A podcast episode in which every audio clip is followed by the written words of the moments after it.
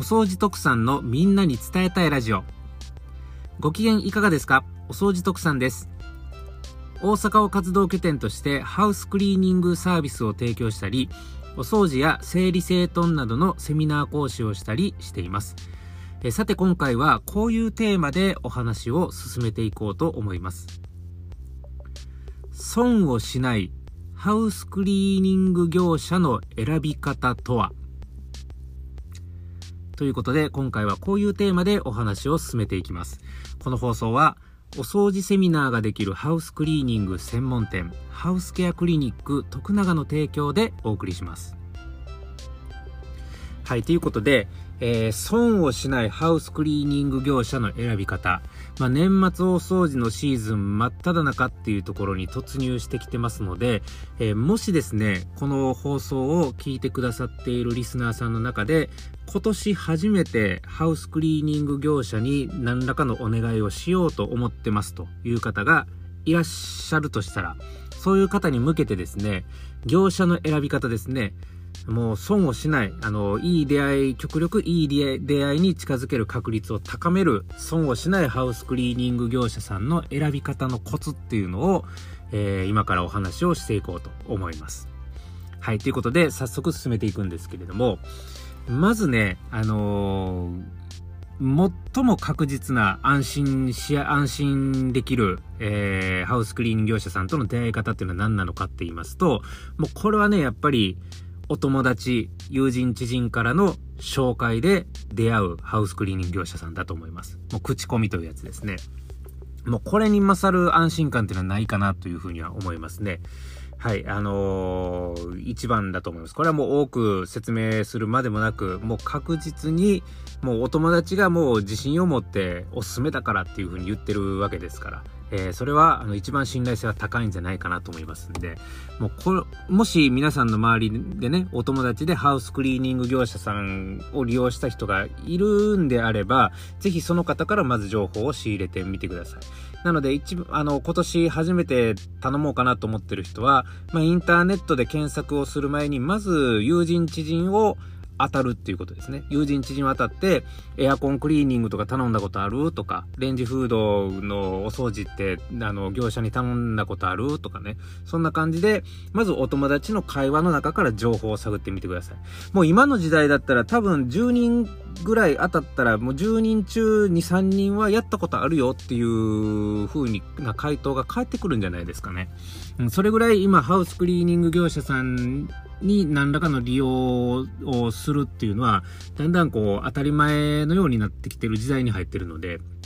うん、おそらくそれぐらいの割合で、なんかこう頼んだことあるよっていう人とは出会えるんじゃないかなと思いますんでね。はい、あのー、まず、これからもし探そうという方は、えー、インターネットとかそういうところを調べる前にまずお友達に聞いてみるっていうところから始めてみてはいかがでしょうか。はい、ということで、えー、そこを一番まあ安心感として欲しいんですが、もしね、お友達に当たってみて、あなたの周りのお友達誰もがハウスクリーニング業者さんを利用したことがないという場合は、これはもう自分で調べるしかありません。で、自分で、自分で調べるとしたら、まずインターネットで検索をするっていうところがまず上等手段になってくるんですけれども、じゃあね、そのインターネットで検索する場合、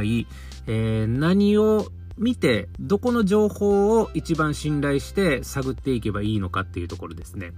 で、これで特産的に一番おすすめをしたいのは何かって言いますと、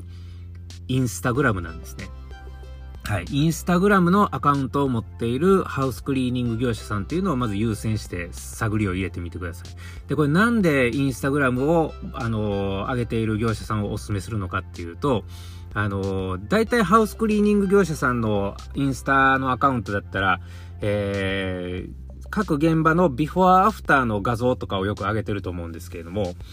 ビフォーアフターの画像を随時上げれるっていうことはどういうことなのかっていうと、それだけ自分の仕上がりに自信を持っているという表れだと思うんですよね。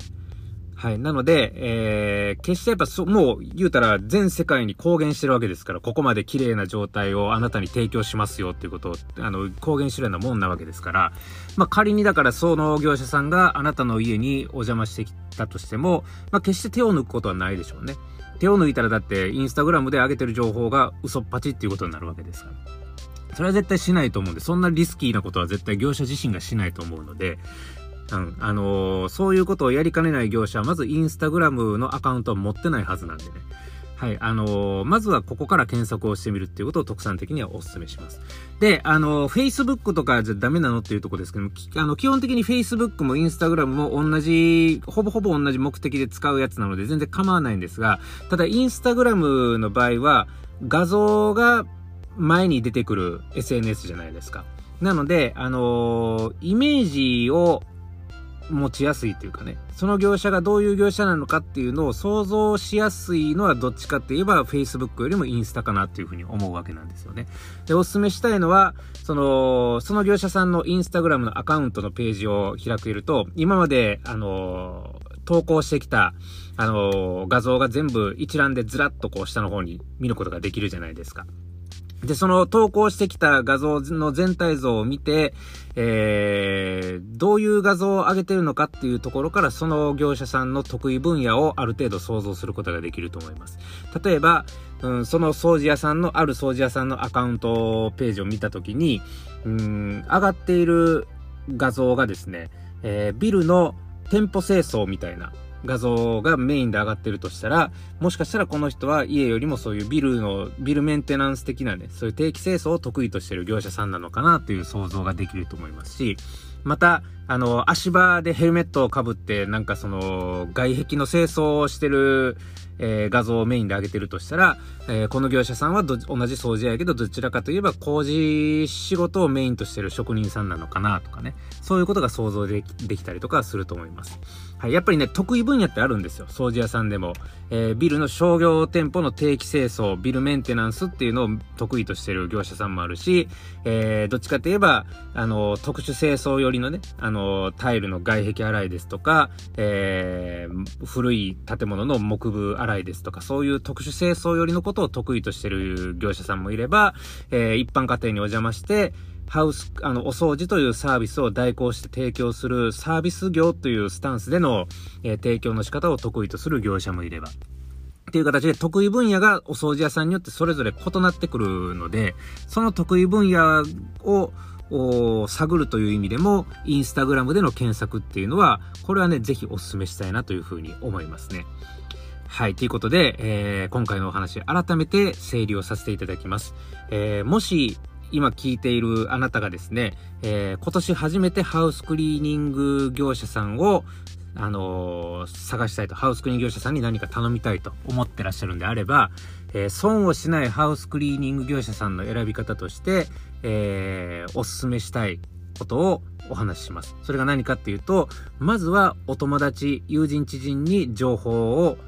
あの、探ってみるということですね。友人知人に聞いてみて、まずはそこからの情報を入手する。いわゆる口コミ、紹介での情報っていうのが一番信頼性が高いので、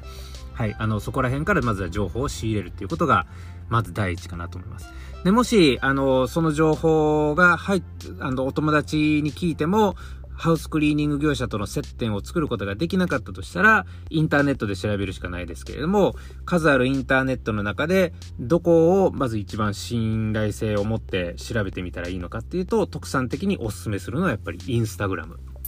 かなと思います。インスタグラムをえー、の、インスタグラムのアカウントを持っている業者さんをまずは優先的に調べてみて、で、その業者さんがアップしている画像内容から、この業者さんはどういうところを、どういう分野の仕事を得意としている業者なのかなっていうのを想像しながら検索をしてみて、で、この業者だったらいけそうだなっていう思う人に電話をかけてみると。で、そこで、えー、判断をしてみるっていうのもいいんじゃないかなっていうふうに思いますね。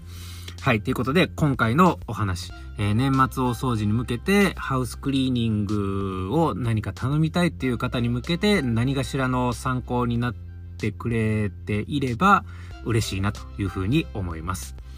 ということで、今回のお話いいなと思ったら、ぜひいいねボタンよろしくお願いいたします。えー、また今回初めてお掃除特産のみんなに伝えたいラジオを聞いたという方は、ぜひ次回も聞いていただくために、フォローボタンよろしくお願いいたします。はい。また、お掃除特産は、こういう音声配信以外にも、YouTube や Instagram、Twitter など、各種 SNS 動画配信積極的に行っております。よろしければこちらの方も応援フォロー、チャンネル登録よろしくお願いいたします。ということで、今回の放送はこれで終わります。また次回の放送でお会いしましょう。お相手はお掃除特さんでした。